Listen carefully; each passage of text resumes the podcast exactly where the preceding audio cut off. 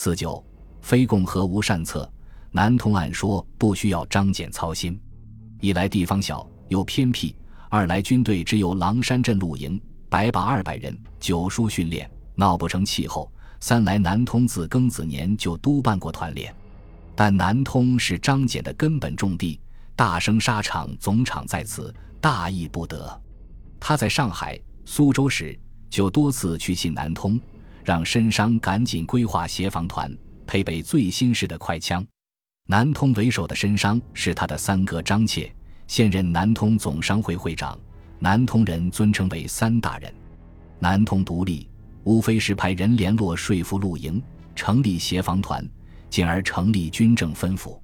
这些无非官样文章，以致南通在十一月八日宣布独立时，百姓毫不惊奇。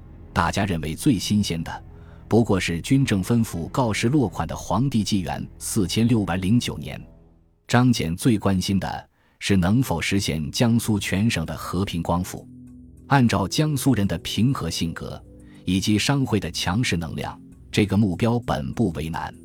只可惜两江总督张仁俊、江南提督张勋不听劝告，绝不赞同独立，南京之战势在难免。因此，当南通来信通报独立进程时，张謇虽然不反对。但总是表示等到南京攻下再宣布光复会更好些。他对苏州光复的意见也类似。如果上海不是在陈其美推动下提前光复，苏州与南通等地的光复日期估计还会往后推。张謇的担心不无道理。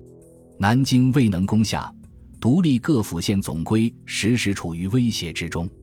苏州就出过白旗收而复张的闹剧。南通消息闭塞，更是一夕数惊。三大人张切在庆祝光复大会上全身戎装，却连辫子都被剪去，会场里面更是一片辫子的海洋。似乎一声令下，南通也可以重新回到大清的秩序下，半点涟漪也不会激起。庆祝光复大会之后，南通谣言四起，远的消息说汉阳失守，黎元洪已死。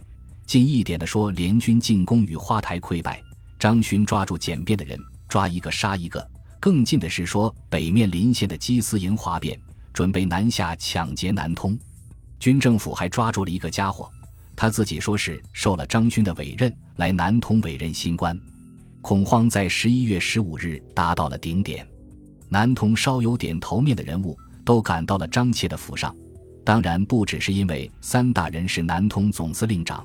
人人都希望名满天下的张状元能够给南通人一个切实的保证，保证他们的生命财产不会被变子兵掠去。可怜张三大人无法劝服众人，反而在众人的逼问之下窘迫万端，甚至不顾身份的哭了起来。直到第二天，张俭接到消息从上海赶回来，这场风潮才刚刚过去。是的。江苏人的和平希望只能寄托在这些大佬身上。南京光复后，承德全移驻南京。此前平静无事的苏州立即演出了烈剧，抢劫之风日甚，争斗之火日烈，其甚者至于开枪对敌。而陈其美的势力也开始蠢蠢欲动，他们成立了洗城会，打算清洗掉江苏军政府与承德全，拥护陈其美任江苏都督。就在陈其美的军火运往苏州途中，喜城会被程德全破获。程德全虽然信佛，但也不是菩萨。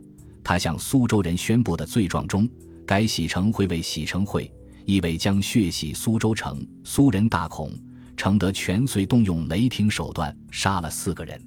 新政府的内斗，倒比光复日更血腥。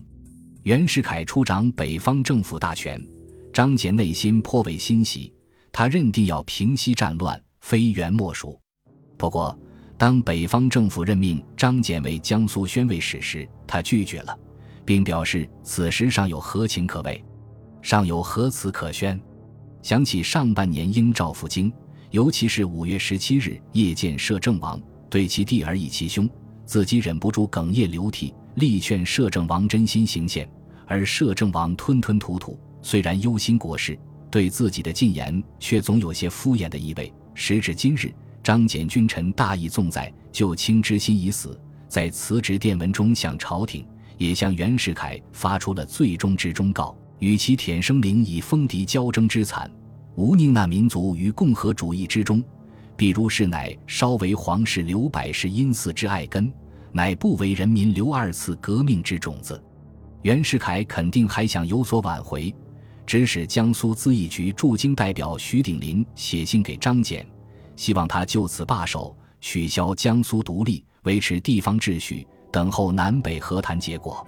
本来张謇是主张暂缓独立以观变化的，但此时南通乱局初定。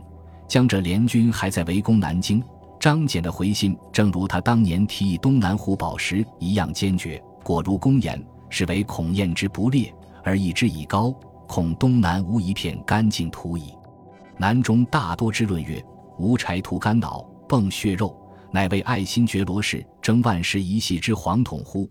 张謇指出，上海等地是商贾荟萃之区，凡商人皆具身家，无不爱和平者。清军与革命党在武汉的拉锯战，让商人们十分惊惧。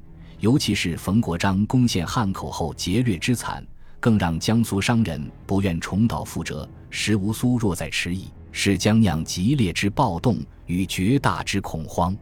于是他下了结论：总之，现在时机紧迫，生灵涂炭，非速筹和平解决之计，必至于巨伤。与和平解决，非共和无善策。此南中万派一致之公论，非下走一人之私言。下走合力，岂能遏扬子之水，使之逆流？张謇一生不喜欢革命，他一九一三年曾撰《革命论》，引指辛亥革命上吴宽仁智勇文武神圣之君，下无名于礼，阅兵农水火攻于之所，政教号令就已除而心无可布，公布的新政令也无法符合民望。比起不革命来，又能好到哪里去？最终不过是流于权奸、盗贼之间。说到底，他要共和，不要革命，非有碍于共和，只是共和有利于和平，有利于保持秩序。张謇曾定位自己的角色是同官商之友，在辛亥时，他的立场站在商人的一边，他的观点正是江苏乃至全国商人的心声。本集播放完毕，感谢您的收听，喜欢请订阅加关注，主页有更多精彩内容。